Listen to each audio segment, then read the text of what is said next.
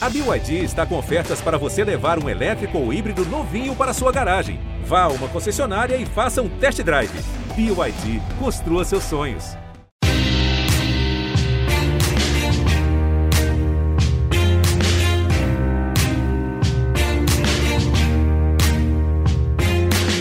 Olá, ouvintes do GE, eu sou Rodrigo Capello, este é o Dinheiro em Jogo.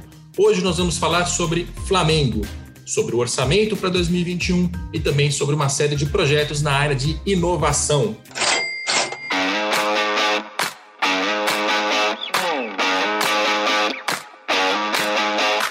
Neste episódio, eu tenho dois convidados. Eu vou começar por quem trabalha no Flamengo. Rodrigo Toches, vice-presidente financeiro. Tudo bem, Toches?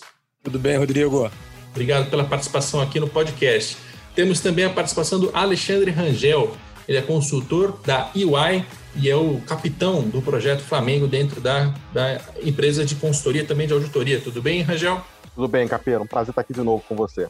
Muito bem. Ambos os nomes são já conhecidos da torcida do Flamengo. Não preciso fazer grandes apresentações, mas eu acho que no caso do Rangel aqui a gente tem que fazer uma distinção que vai ajudar a entender um pouco a participação dele no podcast. A UI é a auditora do balanço do Flamengo. E esse é um assunto que aqui no podcast nós não vamos tratar, porque essa área de auditoria não é muito bem a praia do Rangel dentro da UI. O Rangel é um consultor e a UI também presta consultoria, ou seja, são dois serviços diferentes. Fiz a apresentação correta aqui, Rangel? Fez sim, Capelo, até porque o assunto do balanço, né, como tem uma série de questões de sigilo profissional, eu não poderia falar nada nesse sentido aqui. Exatamente. Então, não falaremos de balanço. Balanço, quando sair, a gente vai analisar os números, vai fazer textos, podcast, comentários, mas isso é um episódio mais para frente. Hoje nós vamos falar sobre orçamento e sobre inovação. E aí, mais ou menos, vamos dividir esse episódio em metade metade, começando sobre as questões orçamentárias. Tostes, o Flamengo ele publicou um orçamento recentemente, aliás, o Flamengo criou essa cultura de publicação dessas documentações financeiras, né, em termos de transparência é um clube que se destaca já há muitos anos. E nesse orçamento, a parte mais básica, acho que para a gente começar a entender quais são as perspectivas, é a receita bruta, na qual o Flamengo tem uma previsão de 954 milhões de reais, quase um bilhão. E a gente vai passar aqui sobre cada um dos assuntos, eles vão gerar várias perguntas pertinentes, é, mas enfim, acho que o começo é direito de transmissão. E aí eu tenho duas perguntas, vou fazê-las separadamente. Primeiro, qual que é a expectativa de vocês em relação a fases, né? Até onde o Flamengo tem que chegar para conseguir cumprir as expectativas por, entre aspas, premiações que a gente sabe que são colocadas no, no orçamento e no balanço como transmissão? É, na verdade, a gente tem. É, é bom esclarecer isso. A gente tem para campeonatos diferentes, fases diferentes, né? Então, assim, a gente realmente acha que criou é, uma cultura dentro do clube de estar tá sempre buscando é, as primeiras colocações. Né? A gente sabe que, logicamente, chegar em primeiro ó, é uma coisa que não depende é, única exclusivamente do, do, que a gente quer, mas a gente coloca sempre os, os, os níveis mais altos né, dentro dessa, desse, desse, desse orçamento. A gente, no campeonato brasileiro, a gente tem segundo colocado. É, na, na Libertadores, a gente tem semifinais. E na Copa do Brasil, a gente também tem semifinais. Então, assim, esses são os, os números do balanço, como a gente e os, os prêmios e, a, e as é, necessariamente as bilheterias que a gente acredita a partir de um determinado ponto que poderiam voltar a ocorrer, é, considerando essa, essas três essas, essas fases dentro dos campeonatos. Legal, para o nosso ouvinte ter a noção clara, direito de transmissão fixo, aquela parte que já está é, garantida, o Flamengo espera 276 milhões de reais. E essa parte de performance, que está dependendo de chegar às semifinais dos mata-matas e segundo lugar no Campeonato Brasileiro, são mais 130 milhões. Caso o Flamengo fique abaixo dessa posição, aí ele vai ter uma diferença negativa em relação ao que ele orçou e vai ter que achar dinheiro em algum outro lugar. A dinâmica mais é, ou menos é essa. Exatamente. Se a gente não chegar nessas posições, a gente tem que tentar encontrar, compensar de, de outra forma e, e, logicamente, se a gente ultrapassar, é algo que vem como um, como um plus para dentro do orçamento. Aconteceu no ano de 2019, né, como todo mundo sabe, esse plus, e no ano de 2020 a gente teve algumas, algumas é, frustrações, mas que foram compensadas é, no caso das premiações. É, a gente tentou e compensou com outras linhas, como vai ser publicado agora nos próximos dias. Legal. Uma outra linha importante também, que eu acho que está nessa temática em relação a expectativas, é bilheteria. O Flamengo tem orçados aqui 100 milhões em bilheteria e estádio. Só para ter uma base de comparação, o valor realizado em 2020, de acordo com o orçamento, foram 44. A minha pergunta agora é: Nesse contexto de pandemia que a gente vive, é, no momento que o orçamento foi feito, acho que foi lá para novembro, dezembro do ano passado, a pandemia não estava ainda tão grave quanto a gente está vivendo agora, em março de 2021, mas ela já era grave e não tinha muito sinal de que ela, ela acabaria, né, passaria. Esta expectativa, você entende que ela foi talvez exageradamente otimista?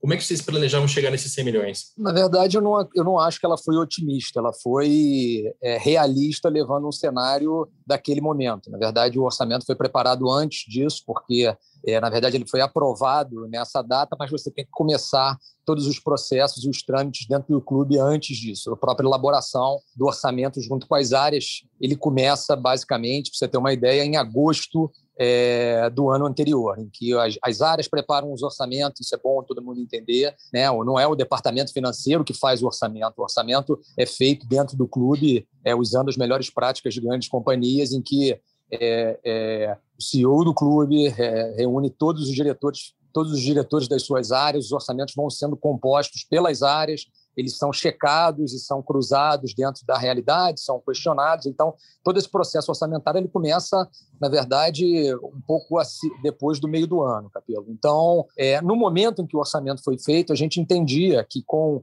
já com o processo de vacinação que já se mostrava de alguma forma começando em outros países, é, a gente entendia que algo é, é, poderia ser feito e que iria voltar os estádios a partir de. A gente botou a estimativa a partir de, de, de abril é, desse ano. É, infelizmente, a gente está vendo que essa não é a realidade, em função aí do que a gente está vendo que está acontecendo. A gente vai ter que adaptar esse orçamento e buscar outras receitas. É, é, provável, muito provável que a gente tenha, muito provável não, a gente já combinou com o Conselho de Administração que a gente fará uma, vai revisitar esse orçamento em função é, não somente em função disso, mas em função de melhores práticas também, ou seja, assim, chegar no, num determinado período e começar a revisitar esse orçamento, tentar encontrar soluções para ele. É, mas eu não diria que ele foi otimista, eu diria que ele foi realista, considerando o momento que a gente tinha lá, e agora, sem sombra de dúvida, a gente vai ter que rever e adaptar, porque, logicamente, não parece que em abril a gente vai voltar com os estádios. Muito bem. Rangel, a gente até vou ampliar um pouco o escopo do Flamengo para outros clubes, mas a gente acompanha aqui orçamentos, eu e você, e a gente sabe que os dirigentes aqui no Brasil, primeiro eles colocam as despesas e aí eles vão ver quanto que eles precisam arrecadar para pagar aquilo. E frequentemente essa conta é história. Queria que você é, explicasse para o nosso ouvinte um pouco desse processo, das maluquices que você já viu em outros orçamentos de clubes de futebol. Não, claro, Capelo. É, é o desafio grande é, hoje no futebol brasileiro é a gente entender que a gente está passando por um processo de transição muito grande tá, nos últimos anos. Tá? Então, e, e, na hora que a gente passa essa transição, a gente vê clubes, é, clubes dirigentes, né, até alguns executivos, né, que ainda estão presos a um modelo antigo de orçamentação, tá, que é basicamente o modelo que você falou. Eu não vou, claro, nominar aqueles que a gente acompanha, né, mas que fazem uma, basicamente uma conta de chegada, né, a partir da despesa a partir do investimento que eles querem desenvolver, cria-se um racional de receitas que você claramente você vê que não é não é razoável. Né? Você tem uma outra parte que eu, eu digo intermediária, é sempre uma coisa que eu sempre pondero quando a gente fala de futebol, evitar criar uma generalização completa de todos os clubes. Você tem clubes em níveis de maturidade diferentes. Você tem clubes que fazem um processo orçamentário já razoável, baseado em premissas, né? Em alguns casos, aí o grande problema que eu vejo é que, como a gente está nessa transição orçamentária de um mundo que era até cinco anos atrás um mundo de receitas fixas, e agora a gente está caminhando em todas as rubricas, TV, premiação, até mesmo patrocínio, tudo isso agora tem componentes variáveis, tem aceleradores ou deflatores né, por performance esportiva, né?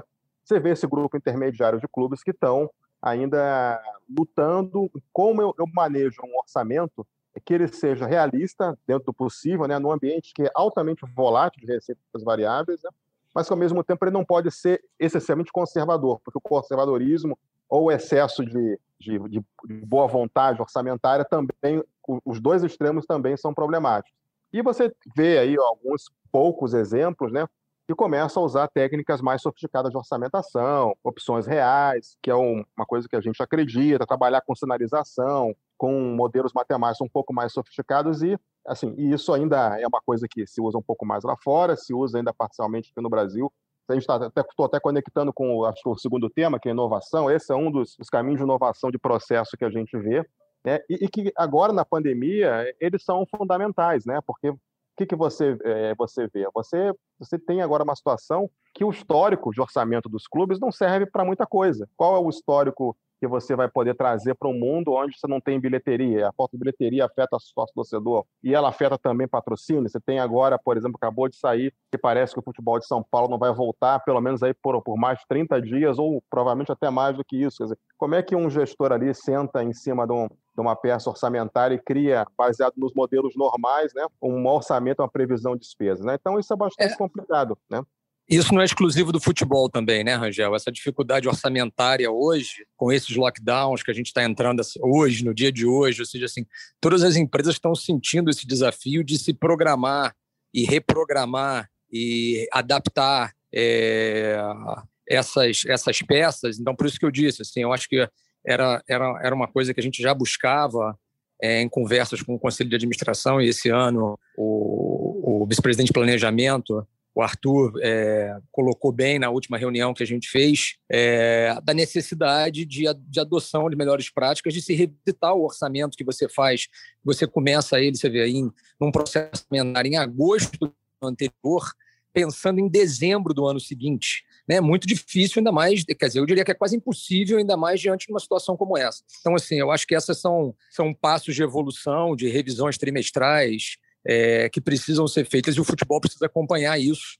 É, porque senão realmente num cenário como esse fica difícil. Você, na verdade, esse lado do balcão aqui é muito difícil você ter bola de cristal para prever, ainda mais no cenário de pandemia, o que, que vai acontecer para um ano e quatro meses depois. É, mas eu acho até importante é, dar a boa notícia também para o nosso torcedor, que é o futebol tem melhorado nos últimos anos nesse aspecto, porque o que eu sempre ouvi de relato em relação ao departamento financeiro é de que é uma parte do clube que funcionava só para é, fazer entrada e saída de conta corrente ali, fazer um mínimo de controle. Ah, Tesouraria, né? Tesouraria, tem que pagar fulano, vai lá e paga. E tem que ir no banco pegar um empréstimo para pagar cicrano. Aí o departamento financeiro fazia. Hoje, pelo menos, não são todos, mas já são alguns clubes que têm uma organização de, não, temos um orçamento, vamos fazer o nosso ano guiado a partir de uma, de uma base, né? E isso aqui é importante para você saber quanto você Perfeito. vai gastar em cada departamento e fazer as previsões de receitas. Não é uma previsão de futuro, né? não é uma bola de cristal, mas é importante que tenha essa base, né? E pelo menos nesse sentido, o nosso futebol não são todos os clubes, mas tem, tem avançado, Rangel. É, você não pode, é verdade, você não pode mais entrar naquela ciranda de, de é, fulano é, eu finge que jogo, fulano finge que me paga. É isso. Né? Que a gente já ouviu muito no passado. Né? Então, assim, se você quiser buscar performance, buscar resultado, é, você tem que ter um comprometimento com os seus funcionários, com os atletas, né, de, de efetivamente pagar em dia, para poder, do outro lado, exigir essa performance e trabalhar é, é, é para conquistar. Ou seja, assim, eu acho que aí tá, tá, é nítido, né, o que a gente tem visto nos últimos anos aí, é, que esse, essa, essa, como você colocou, essa nova postura das áreas financeiras dos clubes, que na verdade não é só financeiro, é planejamento, é administração, é gestão como um todo, ou seja, os presidentes que entrando, entendendo a, a, necessidade de estruturar não somente o futebol, mas também a parte administrativa, isso tem uma repercussão é, clara e nítida no resultado dos, dos, clubes, dos clubes e na, e, na, e na conquista de títulos. Né? Acho que o pessoal tem percebido isso, né, né Porque a, a, grande dificuldade que eu vejo hoje, é, Capelo, é, eu acho que assim, isso tem melhorado, até a cobrança pública que vários atores, inclusive você, faz em relação a isso e outros, tem ajudado, né, a própria PFUT, a CBF com maior ou menor é, eficiência lá, pelas dificuldades de botar o fair play financeiro tem também ajudado nesse processo, né? Agora, acho que a grande dificuldade hoje que a gente vê é, um, é, é aderência entre o previsto e o realizado. Ainda existe uma tensão muito grande em muitos clubes, né? não acho que é o caso do Flamengo, mas em vários clubes, talvez menos, com menos governança, entre, ah, tá bom, eu aprovei o orçamento, mas agora eu vou executar uma outra coisa. E aí aquela, aquela pressão, principalmente em, em cima do presidente no futebol, ou do futebol no presidente, ou ambos entre si, para em algum momento aquele, aquele orçamento vire peça de ficção. E quando a gente vai analisar no final do ano, nós, no papel de analistas, né, a gente vê que aquilo que foi previsto não tem, não guarda nenhuma, nenhuma correlação e nenhuma rubrica com aquilo que foi orçado, né? Esse é um problema. E o dois é o que a gente está discutindo agora. Nós estamos indo para um mundo onde não existe mais é, certeza sobre receitas. A gente tem certeza sobre despesas. A gente não é, tem mais é certeza sobre receitas. E aí, essa questão, como é que a gente trata? Porque não é só a pandemia, né? É, eu me lembro de uma época que eu era muito adepto, por exemplo, a um, a um movimento, por exemplo, que o Grêmio pratica até hoje, que é trabalhar com prêmio zero. Eu, eu, eu fui muito advogado dessa, dessa visão lá no começo do, da década de 10, né? Porque os clubes eram quebrados, os clubes não tinham crédito, então você não podia errar para mais na, na, na, sua despesa, você só podia errar para menos. Então, então, você tinha que ser hiperconservador. Só que hoje, um, com esse, com esse mundo de receitas variáveis, você não, você não consegue definir mais o que é conservadorismo. E dois, se você for trabalhar no, na banda mínima, você vai criar um problema de performance esportiva que depois o seu custo no meio do campeonato para você recompor o time é muito mais caro do que você fazer no começo da janela. Então, a gente está hoje olhando aí sobre a ótica de inovação, um mundo novo de como é que eu finalizo orçamento, que é uma coisa extremamente nova para o futebol brasileiro. É, de qualquer maneira, eu acho que a gente pode chegar a alguma conclusão, que é o seguinte, pelo menos da minha parte, né? Vocês podem rebater, confrontar, mas é, é difícil colocar adjetivos, né? Sempre o adjetivo vai ser, de certa forma, limitado. Mas o Flamengo, quando faz seu orçamento, claramente é um clube mais agressivo, mais ousado, mais. É, né, assume riscos maiores. Quando a gente compara, por exemplo, com o Grêmio, essa diferença fica bem evidente na parte de qual é a posição que está sendo esperada para chegar, na bilheteria também a gente acabou de comentar. E tem um outro número aqui que eu queria que o Tostes explicasse para o torcedor, que é o de patrocínio. A gente tem no orçamento de 2021 do Flamengo 150 milhões, 149 para ser mais exato, em patrocínios, publicidade e royalties e mais 22 milhões em patrocínios incentivados, que são aqueles que passam pela lei de incentivo ao esporte, geralmente para os esportes olímpicos. Ou seja, estamos falando aqui de quase 170 milhões em patrocínios. E o que a gente está vendo agora no começo de 2021 é uma dificuldade até para ocupar as cotas mais tradicionais da camisa. Duas perguntas. Uma, foi um risco além e que terá de ser revisto, assim como no caso da bilheteria? E dois, qual é a dificuldade hoje em relação a patrocínios? Por que, que o Flamengo está tá com algumas cotas vagas?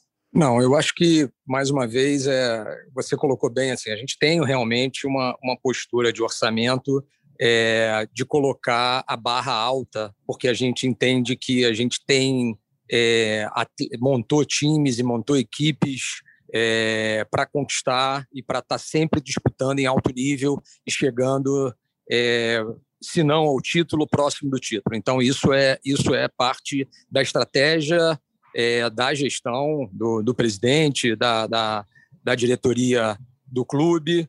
Essa, isso realmente faz parte da, dessa estratégia. Então, colocar a barra alta faz parte dessa, dessa, desse norte que a gente dá. É, com relação à, à questão do, do, de patrocínios e marketing, né? Assim, a gente está é, é um desafio grande, sem sombra de dúvida é, num momento como esse, que é difícil, mas a gente tem buscado e buscou em 2020 é, também é, superar essas expectativas e trazendo parceiros né, que, que entendam que não somente é o, o negócio, o patrocínio, é colocar uma marca numa camisa. A gente está buscando patrocinadores e tem várias conversas e por isso que a gente ainda não fechou, buscando patrocinadores que entendem que entendam que uma que mais importante do que um patrocínio no Flamengo, uma parceria com o clube, como é no caso do BRB, é mais importante e que pode trazer a médio e longo prazo muito mais valor do que uma cota de um milhão, dois milhões de reais a mais ou a menos numa, numa meia, numa, numa camisa. Então a gente tem buscado conversar e essas conversas logicamente são mais demoradas em trazer patrocinadores que entendam todo vamos dizer assim, o ecossistema que a gente oferece do ponto de vista de, de marca, de estarem, que a gente acredita estar é, é, é, elevando o nome desse patrocinador para outras coisas, usando a nossa base de clientes. Então, assim, a gente tem uma cabeça muito voltada para tentar usar essas, essas, esses espaços que estão abertos para buscar parcerias de mais longo prazo. É, nem sempre a gente consegue, às vezes a gente se frustra, a gente ainda tem, eu acho, do lado, e aí é uma, é uma crítica que eu faço às vezes, né? É, do lado de alguns, de algumas empresas e de, de, alguns possíveis patrocinadores daquela visão de que, puta, se eu patrocinar o Flamengo, eu também tenho que patrocinar o outro clube, porque senão o cara não vai comprar meu, meu produto. Eu acho que essa visão está absolutamente equivocada, totalmente ultrapassada. Não existe isso. Assim, você vê, se você for imaginar isso, Capelo, você vai imaginar que a Jeep é, só vende carro na, na Itália para torcedores do, da Juve. Né? Se você imaginar isso, que o, a empresa aérea patrocina um determinado clube, só, só os torcedores daquela empresa vão voar. Então, assim, eu acho que essa, essa é uma dificuldade que a gente ainda tem, que a área de marketing ainda tem. Participo em algumas reuniões junto com o Gustavo e vejo esse feedback dos patrocinadores, que é um desafio nosso tirar essa cabeça que eu acho que ainda está está bastante ultrapassada com relação a essa visão. É, eu não deixo de comprar carne por a empresa que patrocina o Botafogo é, é uma patrocinadora de, de, de, picanha e o cara vende picanha para o Botafogo. Eu não deixo de comprar a carne do cara se a carne for boa, né? E fica, acabei ficando sabendo disso. Não deixo de comprar peixe, não deixo. Então, assim, é, o nosso orçamento hoje é um orçamento agressivo e a gente superou ele em 2020 como vão ser apresentados nos números aí, e vamos, e vamos buscar é, é, também superar ele em 2021. Eu tenho a mesma impressão em relação a, ao funcionamento do mercado do futebol. E parece que essa história de não patrocinar o rival, porque vai gerar uma, uma, rejeição, né? ou patrocina todo mundo ou não patrocina ninguém, é mais uma muleta de, de gerente de marketing, diretor de marketing de empresa que não quer assumir risco, né? porque é muito confortável você comprar aquela, aquele anúncio você compra um anúncio na TV Globo, você compra o outdoor, ou você coloca um monte de dinheiro em Facebook, em, em post patrocinado. Isso é muito tranquilo, porque todo mundo faz, ninguém vai te, te cobrar lá na frente. Se você patrocinar o Flamengo num negócio mais ousado, diferente, né, que sai um pouco da, da segurança, depois esse diretor de marketing vai ter que responder para o presidente em relação a retorno e tal. Aí eu queria ouvir do Rangel o que, que ele está vendo para essa área de patrocínios você acha que a gente deve mudar um pouco desse funcionamento? Porque outra coisa também que acontece é vende-se um espaço na camisa, esse espaço aparece tantas horas na, na transmissão da partida, na cobertura noticiosa, recebe um, um, relatório do Ibope Repucon, que tem lá, olha, sua marca apareceu tanto tempo, tal sentimetragem, se você fosse comprar essa publicidade, você gastaria tanto, e como você gastou menos, você fez um bom negócio. E a gente está é, preso a essa lógica da, da exposição de patrocínio já faz muito tempo. E eu ouço isso há uma década. Desde que comecei a trabalhar, se fala muito que tem que ter mais ativação, tem que usar mais o banco de dados para conversar com os torcedores, para usar o vínculo emocional que ele tem com o clube para oferecer produtos tal, e ter uma, uma, uma, parte variável disso que fica com o clube. As ideias são muito boas, mas eu não vejo isso acontecer na prática. O que está acontecendo, Rangel?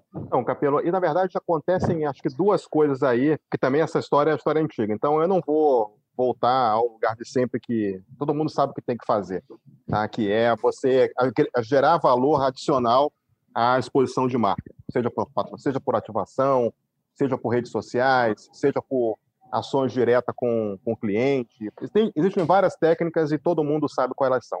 O que, que eu acho que a gente acaba pecando e não conseguindo executar aquilo que todo mundo sabe? Então, acho que tem um problema, tem dois problemas estruturais na minha visão nos clubes. Né? Um problema é, é a, vamos dizer, a própria natureza, a origem dos departamentos de marketing. Departamento de marketing e, infelizmente, as pessoas que historicamente sempre trabalharam com marketing esportivo vieram do mundo dizer, um mundo mais acomodado. O que, é o um mundo acomodado? Ah, eu vou botar é, a minha propriedade como se fosse um outdoor, eu vou expor ela, por exemplo, na Rede Globo, a Rede Globo vai me dar o retorno, e como você falou, vai vir aquele relatório do Ibope Repucom, e eu vou mostrar que o patrocinador investiu 30 é, milhões ou 15 milhões e teve um retorno de mídia espontânea de qualidade de um bi. Ah, então é, meu trabalho está feito.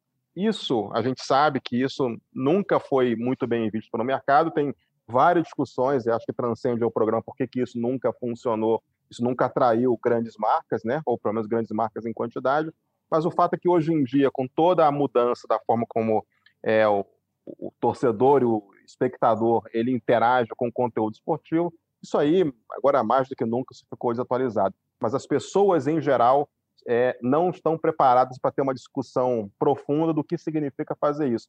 Eu até tive várias discussões, até uma, uma delas até com o próprio Tostes, né?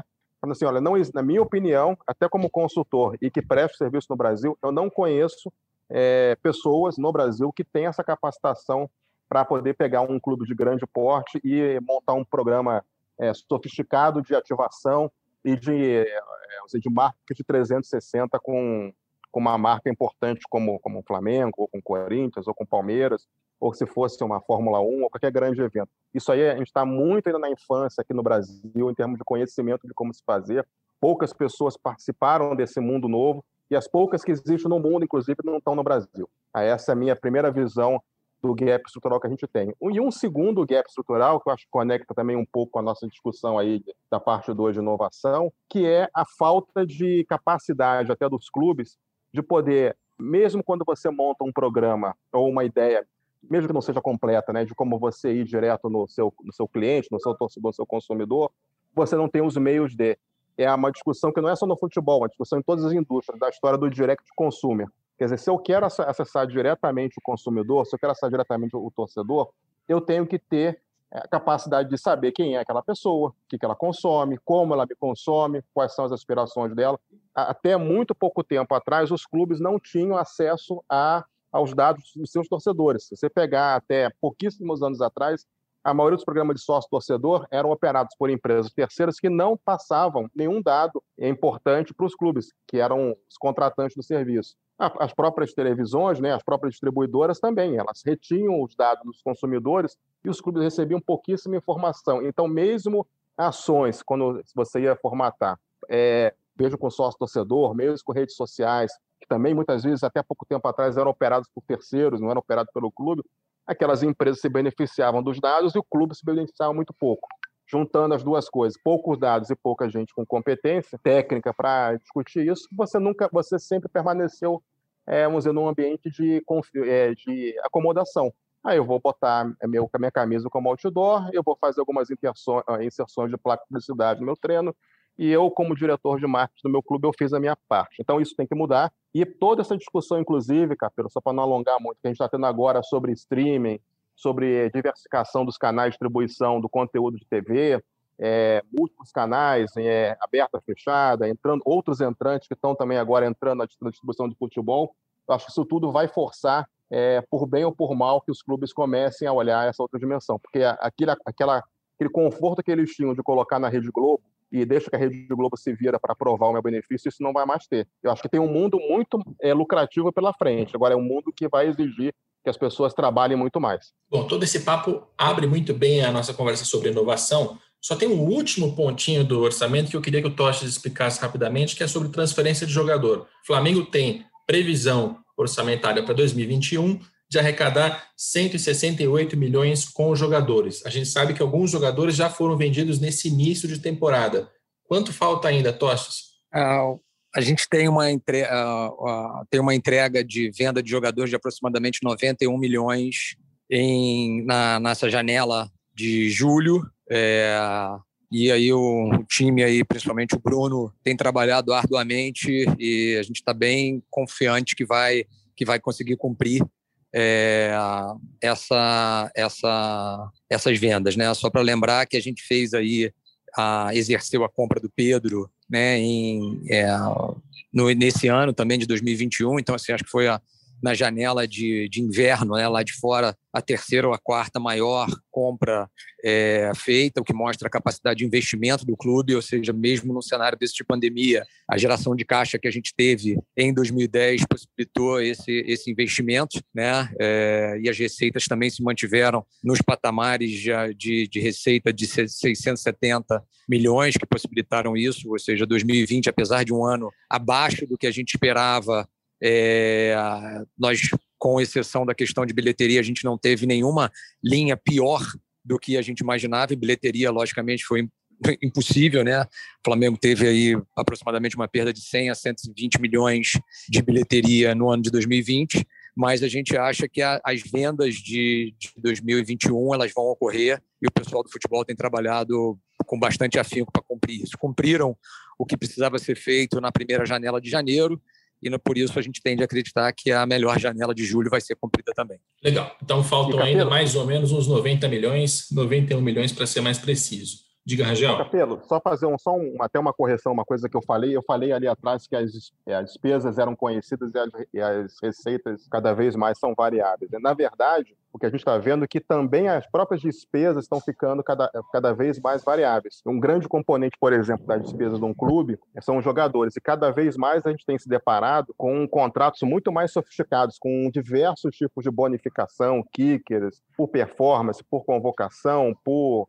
cor do cabelo, você pode imaginar qualquer tipo de coisa, a gente tem visto em diversos clubes, né? E que afetam muito o, custo principal de um clube, que é, o, que é o futebol. Outras linhas também que eram custos fixos, né? Então, pegar, por exemplo, tem muito clube agora que trabalha com marca própria, que estão absorvendo dentro da operação do clube alguns custos, inclusive industriais, de estoque, né? Que começam a ser altamente voláveis em função do sucesso ou não de uma linha de material esportivo que eles próprios gerem. Então, a gente tem visto aí é, até esse, esse, caso que é cada vez mais as receitas são variáveis, mas as despesas também estão se tornando variáveis. Então, só para amarrar o assunto do orçamento, né?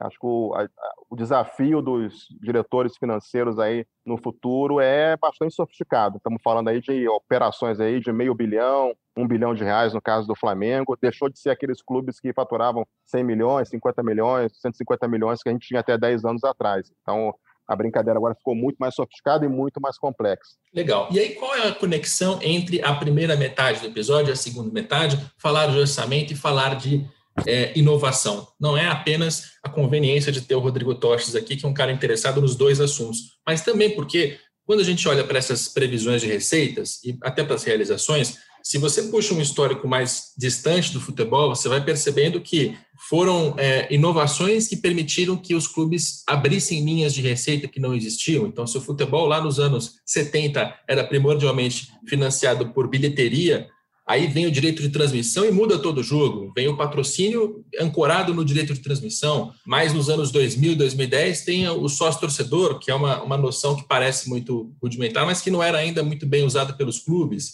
É, enfim, o negócio ele vai, ele vai ficando mais complexo, ele vai aprimorando, ele vai ficando mais, mais difícil e vai se manter competitivo aquele clube que conseguir um faturamento maior para poder gastar mais com o jogador. Ponto. Como é que o Flamengo está é, tá vendo esse, essa, essa questão, né? Eu vou, eu vou separar e quebrar alguns assuntos aqui. Acho que o primeiro é a questão digital. O Rangel já fez uma introdução em relação a direitos de transmissão, a streaming. A gente sabe que tem toda uma questão do Campeonato Carioca hoje, que está sendo vendido pela primeira vez, não mais é, para a TV Globo, e sim com cotas de, de pay-per-view, enfim.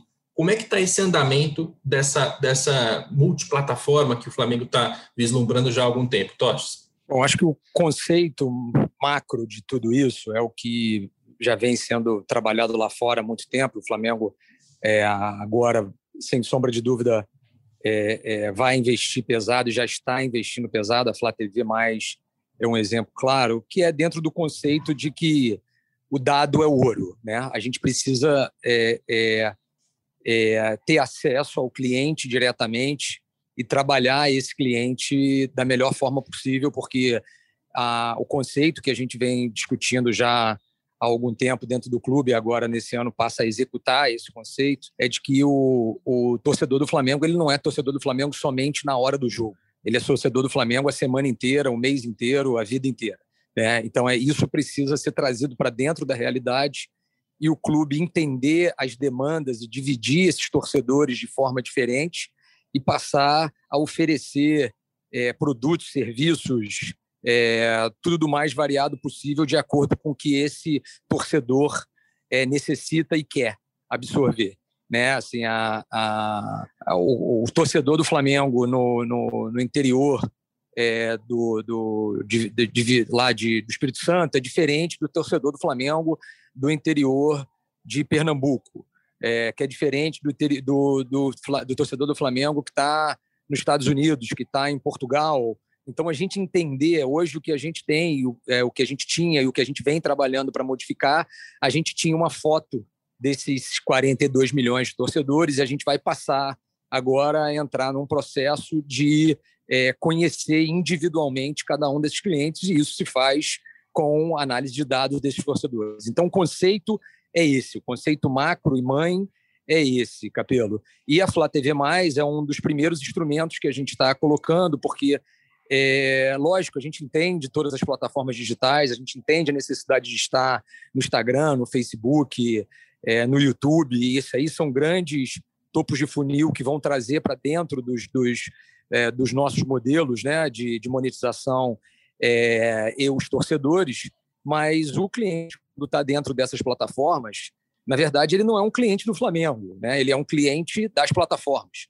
Né? A gente é, logicamente recebe por isso, mas a gente passa, a gente não tem conhecimento e consegue entender muito bem esse cliente. O que a gente vai, já começou a fazer, o time de marketing começou a fazer, e aí entra toda aquela questão que, que vocês colocaram aí muito bem, ou seja, de assumir riscos, de começar a tomar decisões é, que efetivamente é, é, colocam é, em risco, sei lá, uma, uma partida que não consegue ser transmitida da melhor maneira possível, você passa a cobrar por jogos individualmente. Só lembrando que quando a gente anunciou isso no ano passado, né, que iria cobrar por uma transmissão de um jogo, né, o Landim teve que ir a, a público explicar para todo mundo qual era o conceito disso, o que estava por trás, para acalmar as pessoas, porque está todo mundo acostumado a assistir o jogo, ligar o jogo na, na, na, na televisão, assistir o jogo na televisão, e você sair para uma plataforma de streaming, sair para uma plataforma é, diferenciada,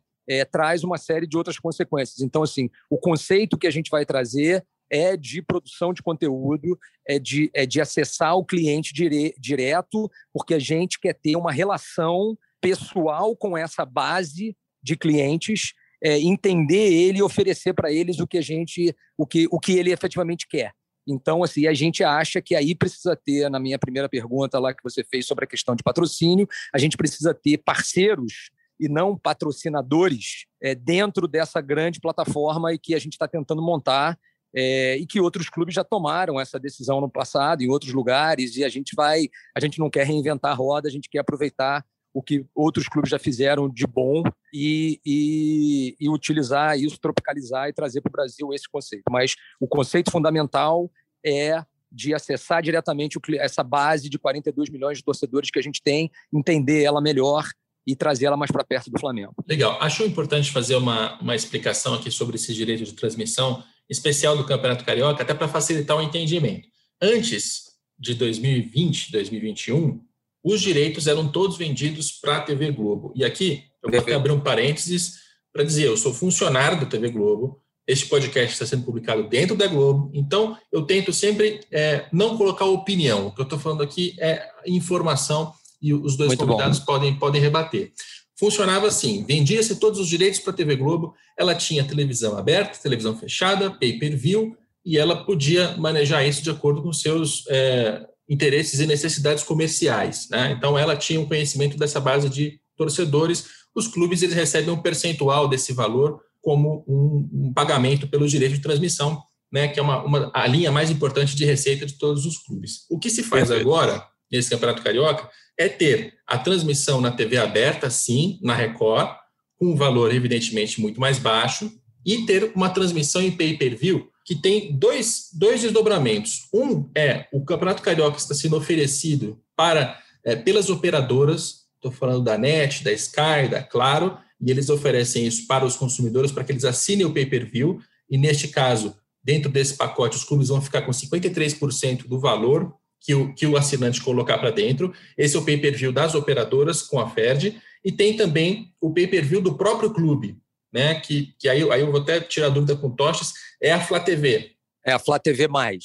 Legal. Então é a, a Flá tá TV Mais, de... que, é, que é a plataforma dentro da Flá TV para você ter conteúdo exclusivo que vai estar tá começando com o Campeonato Carioca e vai se estender é, após o Campeonato Carioca para outras ações específicas. Então, o que está acontecendo agora no Campeonato Carioca é uma espécie de um piloto que vai até ser muito importante para outras negociações maiores de direito Exatamente. de transmissão do Campeonato Brasileiro, porque os, os, contratos do Brasileirão hoje estão assinados até 2024. A partir de 2025 é um novo ciclo. E essa negociação de brasileiro vai começar já em 2022 para valer, mas na prática ela já está ocorrendo desde o ano passado. Então, esse Campeonato Carioca ele é muito importante porque ele, se ele fracassar retumbantemente, um monte de, dirigentes vai olhar e vai dizer: peraí, acho melhor eu continuar com com o modelo anterior, que era mais seguro para mim, eu recebia um dinheiro, está tudo certo. Se ele for um sucesso, pode ser que muitos dirigentes tenham curiosidade de fazer o que o Flamengo está tentando fazer agora, de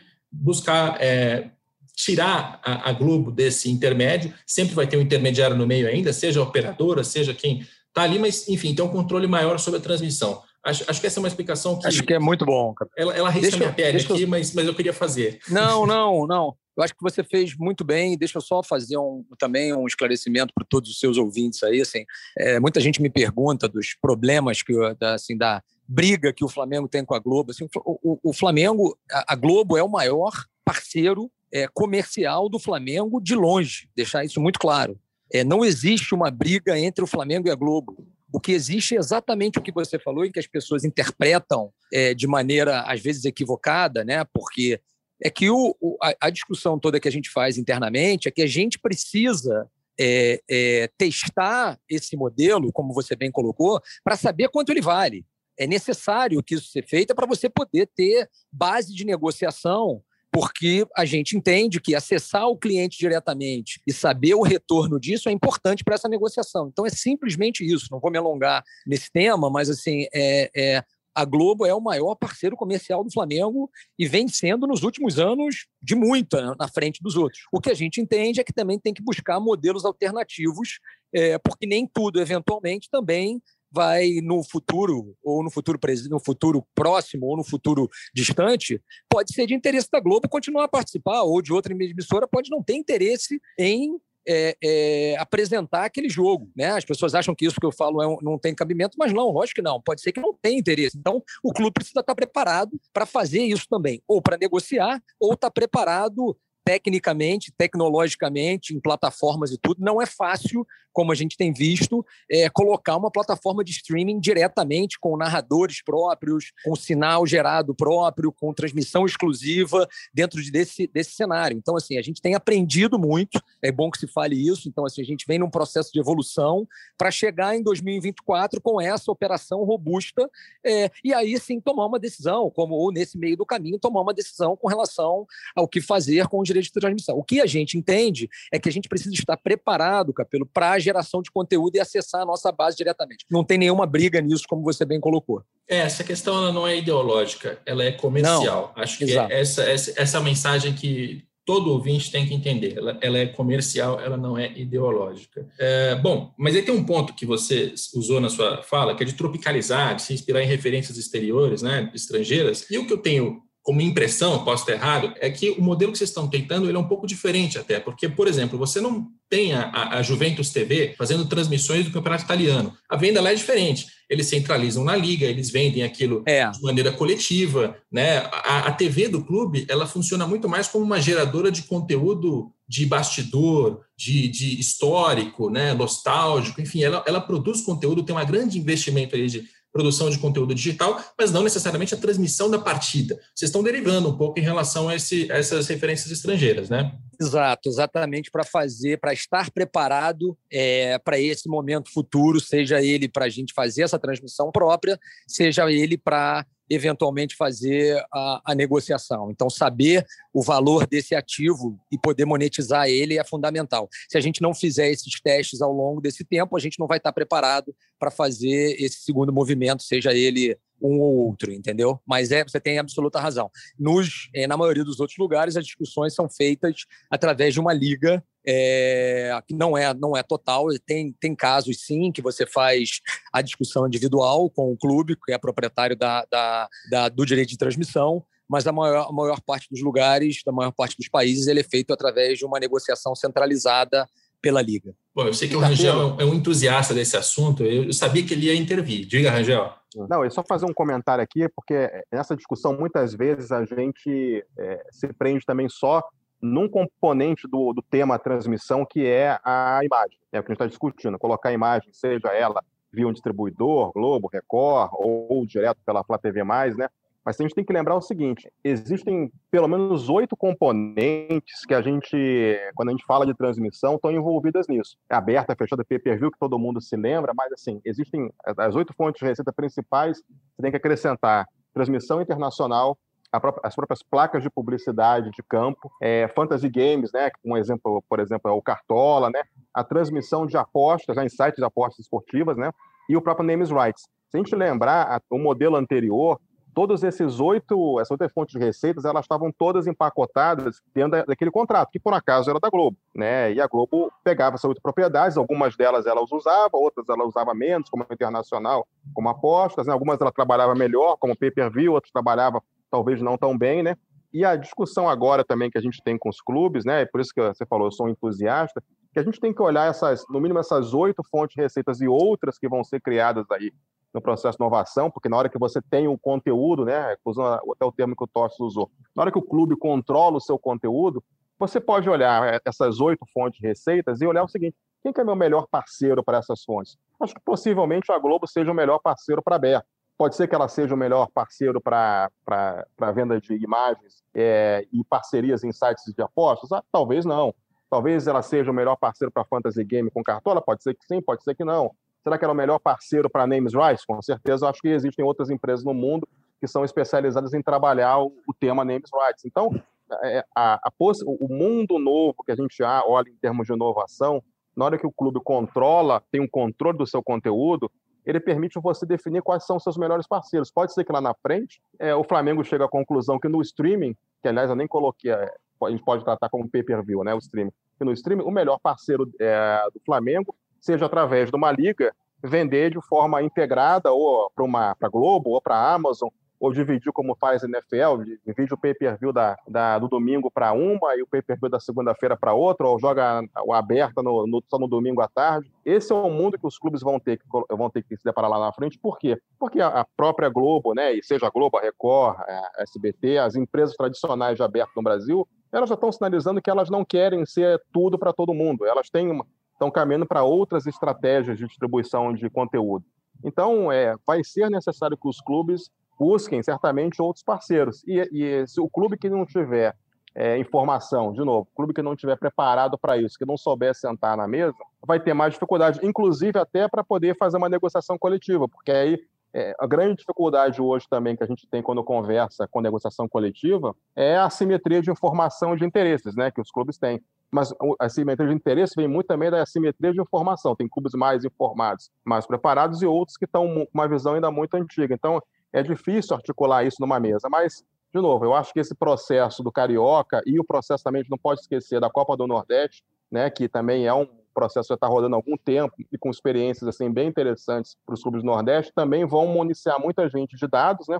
Acho que vão ajudar a ter uma decisão mais, mais ponderada, né? E, mais assim, que vai gerar uma monetização bem melhor para os clubes lá na negociação de 24, que aliás não é em 24, a negociação de, 20, de 24 começa já em 21, 22, né? Então, mas tem uma, tem uma problemática nessa história que, que me intriga bastante. Eu acho até que a gente vai divergir nela, porque eu sou um pouco mais pessimista, eu acho que vocês são um pouco mais otimistas. Quando a gente fala de tamanho de mercado de mídia no Brasil, isso sempre foi um, um motivo, uma explicação para o fato de que a Globo tinha todos os direitos. Por quê? A Globo na TV aberta tem muito mais audiência, muito mais faturamento do que qualquer concorrente. Na TV fechada, o Sport TV também é muito maior. O pay-per-view, a Globo é uma empresa que tinha e tem até hoje a condição de colocar de pé uma operação para fazer esse sistema de assinaturas. Ou seja, até hoje nem, não apareceu, por exemplo, a Record com a mesma capacidade em todas essas frentes para comprar todos os direitos e, e, levar isso adiante. Nem o SBT, nem a Rede TV, nem a Fox Sports, nem a ESPN, para citar aqui vários, vários exemplos de várias plataformas. Então, os, os, direitos sempre estiveram concentrados na Globo, porque o tamanho do mercado aqui no Brasil é, é, é condizente com, essa, com esse resultado. O que eu ouço já há muito tempo é, olha só, o Facebook, o Twitter, o Google, a Amazon essas grandes empresas multinacionais com faturamentos gigantescos que ganham né, em, em, dólar, em euro, que vão vir com o dinheiro de fora, vão comprar esses direitos e vão chacoalhar o mercado. Já ouço isso há algum tempo. Aí vou até dar o exemplo do próprio Flamengo, para ter conexão aqui com o podcast. Quando saiu a MP 984, e na MP tinha inclusive ali uma, uma um dos dispositivos era para permitir a publicidade na camisa, eu olhei e assim, esqueçam que sou funcionário da Globo. Eu estou pensando aqui no mercado. Eu falei, puxa, o que vai acontecer aqui é muito interessante, porque eu achava que o Flamengo tinha já um acordo alinhavado com uma Amazon, por exemplo, que ela fosse fazer a publicidade Amazon Prime na camisa e ela fosse comprar os direitos de transmissão do Campeonato Carioca. Então, vai ver, é por isso que o Flamengo está entrando nessa briga. A realidade depois mostrou que o Flamengo fechou com o BRB e com o SBT, que no, o que do meu ponto de, do meu ponto de vista não é muito bem assim inovador, não nesse nível que eu estava esperando. A, toda essa, essa introdução para perguntar para vocês, tem mesmo esse interesse de tubarões estrangeiros? As, as gigantes elas vão chegar? Vocês têm conversas? Como é que está essa, essa, essa, esse chacoalhão no mercado de mídia que, que muita gente promete? Bom, eu, eu, eu acredito eu acredito que é, eu não espero, eu não, a gente, a nossa visão dentro do clube é que a gente não pode esperar é, esses caras chegarem para a gente fazer o que a gente tem que fazer. Eu, eu, eu sou muito, a gente é muito pragmático do ponto de vista de, é, como eu te falei, a gente passar a gerar o nosso próprio conteúdo. Então, assim, eu acredito que vai haver uma movimentação, acredito, mas não sei se é no nível de é, comprar um campeonato inteiro, é, se é comprar alguns determinados jogos a partir do momento que isso for possível. É, realmente, eu, eu, não, a gente não conta com isso, Capelo. Dentro do Flamengo, eu posso te garantir que a gente não conta com esse movimento. É, e por isso a gente foi nessa linha de produzir o conteúdo próprio, estar tá preparado para transmitir diretamente para os nossos, nossos clientes, vamos dizer assim, para os nossos torcedores.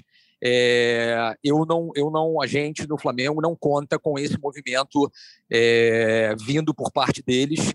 A gente se preparou para isso, como você falou, é, é, tinha essa negociação com a Amazon, sim, que acabou não, não, não seguindo adiante.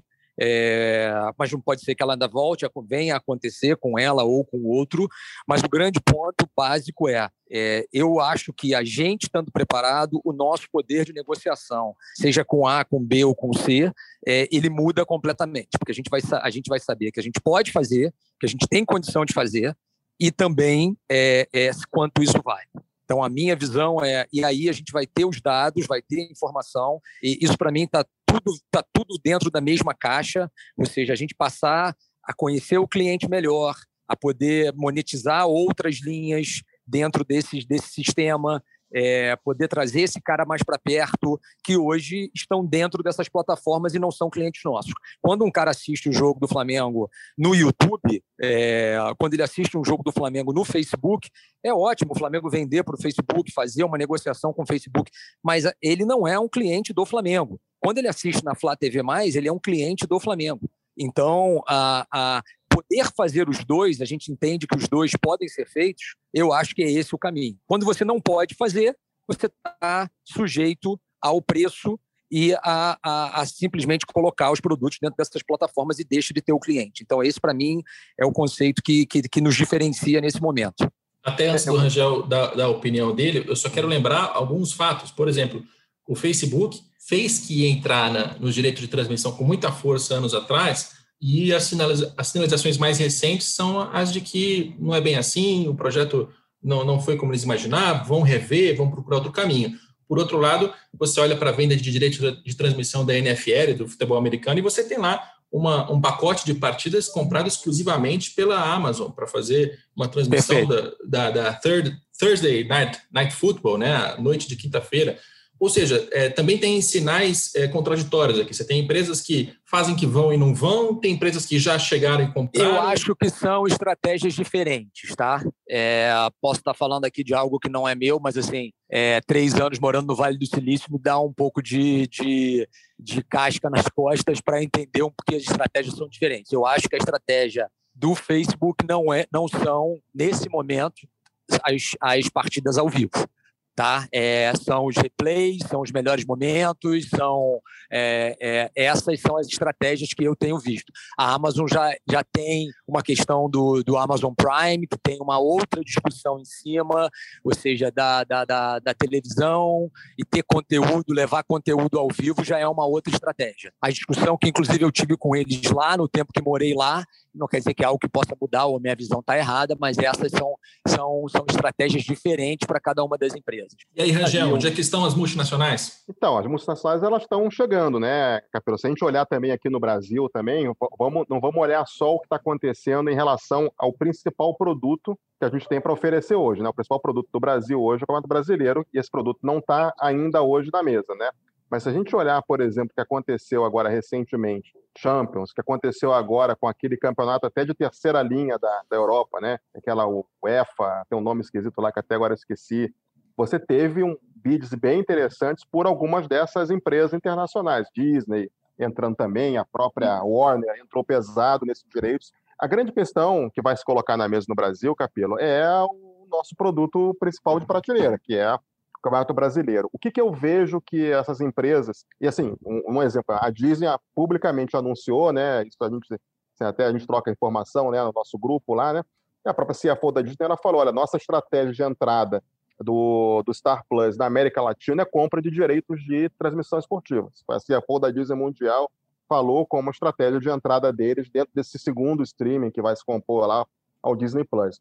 O grande ponto é o seguinte: você, quando vai hoje é, entregar, vou usar o Flamengo porque é, está falando aqui com o Rodrigo, né? Vou entregar o Flamengo, por exemplo, na TV aberta, você sabe o que, que o Flamengo vai entregar para uma empresa de distribuição de TV aberta. O Flamengo vai entregar 20 pontos de audiência, como entregou agora, mesmo numa uma, uma distribuidora nova que foi a Record, entregou 18 pontos, acho, no meio da semana. Se fosse na Globo, entregaria no Carioca 25. Se fosse um brasileiro na Globo, entregaria 30 e poucos. Talvez uma outra é, canal menos conhecido entregaria um pouco abaixo de 30. A grande dificuldade para essas empresas de streaming é saber, é saber o seguinte: quanto que um Flamengo, ou um Grêmio, ou um Palmeiras, ou um Botafogo entrega para mim no meu streaming.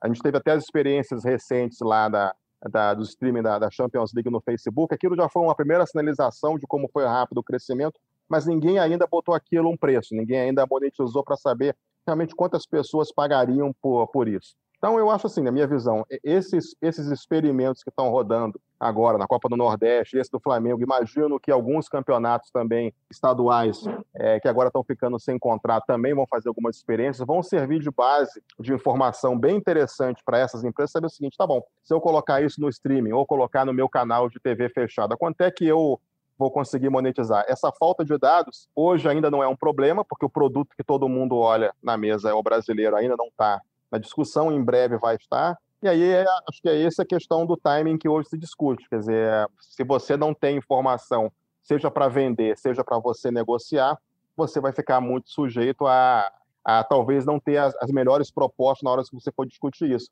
E lembrando, Capelo, a gente às vezes olha muito também, eu não sei, por exemplo, quais são os resultados que o Flamengo está tendo financeiros na, na no pay-per-view do Carioca, né?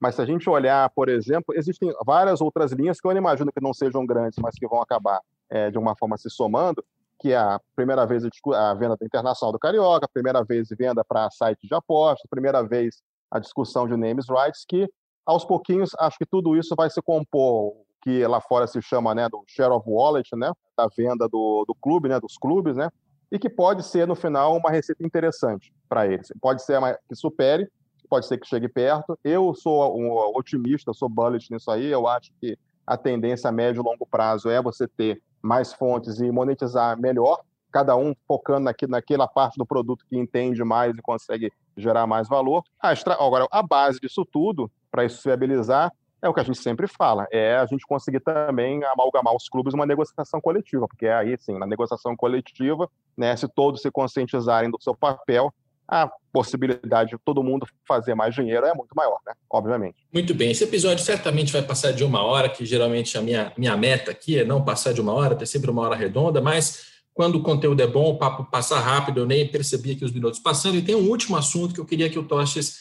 é, contasse para a gente, porque o próprio Toches, ele já é, já abriu, ele morou no Vale do Silício, esteve nos Estados Unidos durante bastante tempo e tinha uma história de que o Flamengo estava tentando montar um projeto em Las Vegas. Em março deste ano, 2021, tem reportagens do Vene Casagrande, que tem dado muitos furos aqui no futebol brasileiro, e ele trouxe a, o interesse do Flamengo em ter uma filial na Europa. Né? E a gente sabe também que nessa história de, de, inovação, não, não falando agora de direito de transmissão, mas de gestão de clubes, você tem o City Group, por exemplo, né? que é uma, algo que me parece uma tendência. Você tem multinacionais de clubes. O Manchester City é, é dono de clubes no resto do mundo. Inclusive, tem muita gente querendo que ele chegue ao Brasil.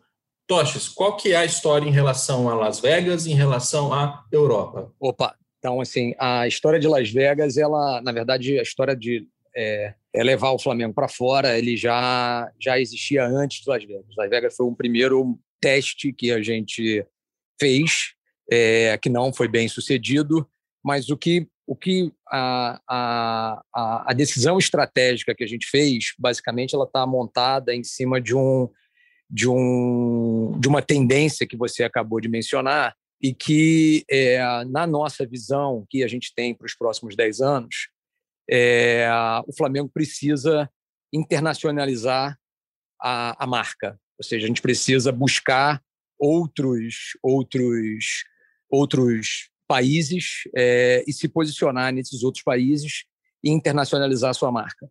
É, basicamente por, por, eu diria, por dois ou três motivos principais. O primeiro deles é basicamente a gente precisa cada vez mais gerar receita em moeda forte.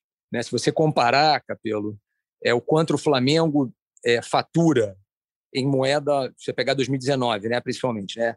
Flamengo e Barcelona, né? O Flamengo faturou um bilhão e o, e o, e o Barcelona faturou 770 milhões de euros, né? Cada um nas suas moedas locais. Quando você coloca isso em dólar, o Flamengo vai para 200, o Barcelona vai para 1,200.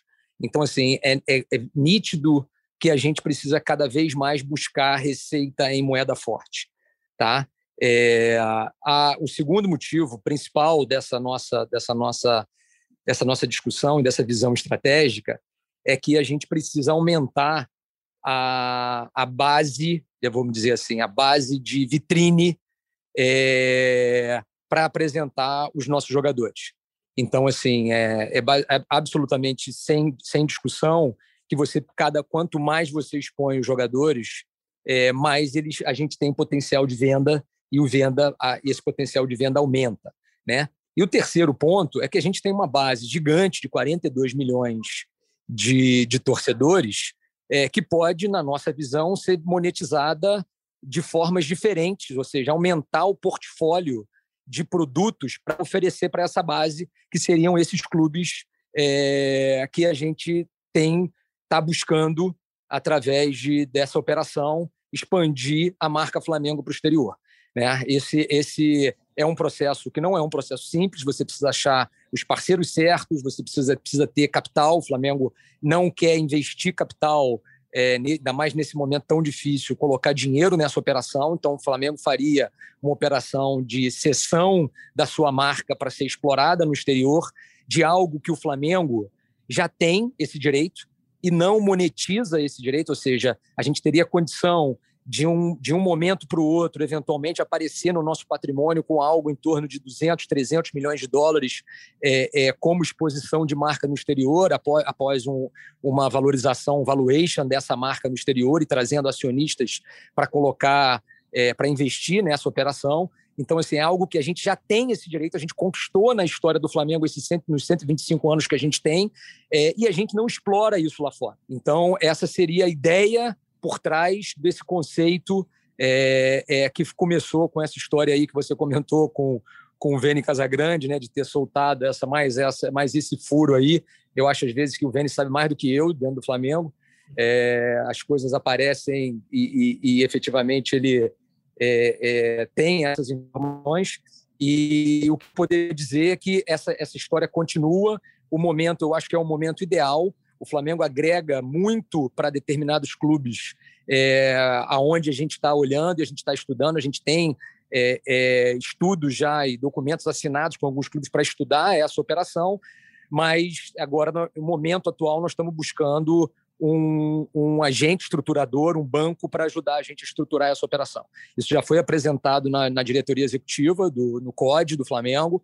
É, já foi dado ciência a todo mundo, que, que fizeram comentários, fizeram opiniões, a gente adaptou alguma coisa do projeto e agora o momento a gente está atrás de um banco para estruturar essa operação, também conversas adiantadas com alguns, e a gente acha que o mercado está bem aquecido e agora o Flamengo está preparado para dar esse próximo passo. O Flamengo tem gestão, o Flamengo fez a reconstrução é, da, da, nesses últimos 10 anos, financeiro, administrativo, de gestão, e está no momento certo para buscar essas novas receitas em moeda forte no exterior. E seguindo o passo do, desses clubes que estão buscando a, a internacionalização da sua marca. Então, eu acho que a gente está maduro o suficiente para dar esse passo. Aí, hipoteticamente, o Flamengo estrutura essa operação financeira com o banco, ele vai atrás de um investidor, encontra alguém que queira fazer investimento, até porque a gente está vivendo um momento né, em que você tem taxas de juros negativas, está muito difícil de ter é, retorno com os investimentos tradicionais, então tem, tem algumas pessoas, empresas, fundos no mundo que estão com apetite por riscos diferentes. Então, você encontra um investidor é que decide colocar, sei lá, 100 milhões de, de, de euros na compra de um clube na Eslovênia. E aí esse clube vai ter 50% Flamengo, 50% investidor e vai ter a, expectativa de subir e ser uma filial do Flamengo como o Flamengo esloveno. É, é essa, Exato. essa, essa é hipótese não está não tá é. deduzir direito. Esse aí, é exatamente os mercados que a gente vê com maior possibilidade nesse primeiro momento seria o mercado americano é, e o mercado português, é onde a gente está trabalhando numa primeira fase. É, mas a lógica é exatamente essa que você falou. Alguém entra com a participação financeira para comprar o clube, o Flamengo aporta a marca, se faz um valuation da operação, a gente passa a aportar é, a marca, ou seja, a camisa, o, o brand Flamengo, né, a marca Flamengo, é, a, a, expertise no futebol, uma parte disso eventualmente em atletas também, que, que a gente cederia é, através de determinados contratos, logicamente, dependendo dos atletas, dependendo da necessidade do clube, e a gente criar esse modelo não só nos Estados Unidos e em Portugal, mas em outros países numa segunda fase. É exatamente isso que você falou. O Flamengo coloca a marca e o investidor coloca o, o dinheiro para a compra do clube. Maravilha. Rangel, passou pelo seu crivo aí? Não, é só para é, estar tá passando um pouquinho pelo nosso crivo, né? Porque nós somos auditores, né? A gente até acho que é importante também, quando a gente fala de riscos, né? A gente falou muito de riscos nesse podcast, né? Quer dizer, tudo isso é, faz parte de, uma, de um processo, né? Onde também o custo de capital baixo que o Flamengo tem, né? E pelo, acho que fazendo meu comercial, por ter uma auditoria internacional ajuda nessas, nessas discussões. Mas acho que o ponto importante também, Capelo, que eu queria colocar, isso vale para o Flamengo, vale também para outros clubes, né? É, a gente tem acompanhado muito as discussões, né? Você tem participado muito das discussões de clube-empresa, né? E o que a gente está falando aqui, na verdade, até é, é, bem interessante, porque, no fundo, quando a gente está falando de trazer investidores, a gente, já, a gente já teve esse debate, né? Você teve debate com vários atores aí, trazer investidores para comprar clubes no Brasil, né? Toda hora a gente esbarra naqueles problemas intrínsecos do Brasil. Ah, é Brasil, péssima imagem lá fora. Ah, é questão tributária, é a insegurança jurídica de quem é o dono da marca, da assunção do, dos passivos, se é, se é, transferido ou não entre a associação e a empresa. A gente tem várias questões a resolver no Brasil. Né? E o que, que esses investidores querem no Brasil, mas não têm conseguido? Ah, querem ter acesso a, a marcas fortes de clubes, né? a ter acesso a jogadores. Né? O Brasil ainda é o maior formador é, de longe de jogadores de potencial no mundo, né? esse movimento, na verdade, ele, ele resolve uma parte desse problema, ou seja, ele é um win-win para os dois. Quer dizer, o investidor, ele, na verdade, continua tendo acesso a jogadores, a ter marcas fortes de clubes brasileiros, é, só que gerando receita em, em dólar ou em euro, no mercado supostamente para ele muito mais estável, muito mais conhecido. E a, a vantagem do clube brasileiro é que o clube brasileiro começa a gerar também numa, num modelo aí de divisão de lucros, né? começa a gerar lucros, né? Porque o futebol bem gerido é lucrativo, né? Lucros em dólar, lucros em euro, que no final do dia, como a gente compra jogadores também em dólar e euro, se você não tiver geração em moeda forte, você também não vai conseguir fazer investimento em moeda forte, né? Esse é o, esse é o business case de um, de um projeto dessa natureza. É, e, e o mais importante disso aí que você está falando, né, Rangel, é que o clube não coloca necessariamente nenhum aporte né? Ou seja, ele entra com a marca, essa é a ideia por trás disso, ou seja, assim, é, é, eu acho que isso é muito importante frisar, ou seja, assim, a, a, a saída do outro lado é, da, do túnel é muito mais fácil quando você está falando e também não aportar. Então, as aprovações dentro do clube, todos esses modelos ficam muito mais fáceis quando você fala e não aportar recursos diretamente. Muito bem. Espero que dê muito certo e que comece aí um conglomerado de um clube brasileiro seria um exemplo bem legal. De repente, nessa nesse ensejo, não não vira o próprio Flamengo uma empresa, né? Porque eu acho que ficaria mais fácil você ter. Eu, eu nem sei se isso é possível. A associação civil pode ter parte de uma empresa? Acho que não, né? Não, a gente seria sócio de uma operação no exterior, né? Mas ainda vinculada aos mesmos fins, é, que é a exploração dessa marca, né? Então, assim, a, a a ideia já foi estudada, já foi vista é, e não existe nenhuma vedação para que a gente faça essa, essa, É, o Flamengo, na, na sua posição de associação, não vai mudar. O Flamengo vai ser sócio de uma, de uma empresa é, no exterior. Legal. Muito bem. Tomara que dê muito certo. Rodrigo Tostes, vice-presidente financeiro do Flamengo, obrigado pela participação aqui no podcast. Prazer, Capelo, sempre falar com você e, e com o Rangel também. Essa foi a primeira participação do Tostes e foi a segunda do Rangel, que já gravou um podcast que, inclusive, é um dos mais ouvidos desde sempre, Rangel, que é o do Botafogo SA, na época em que a UI estava responsável por fazer o primeiro estudo em relação à SA. E eu agradeço mais uma vez a sua participação aqui no podcast. Obrigado, Rodrigo. Um prazer estar com você. Sempre às ordens. Muito bem. Este episódio tem a produção do Leonardo N. Bianchi, tem a coordenação do André Amaral e do Rafael Barros. E a gente volta na próxima segunda-feira com mais um Dinheiro em Jogo.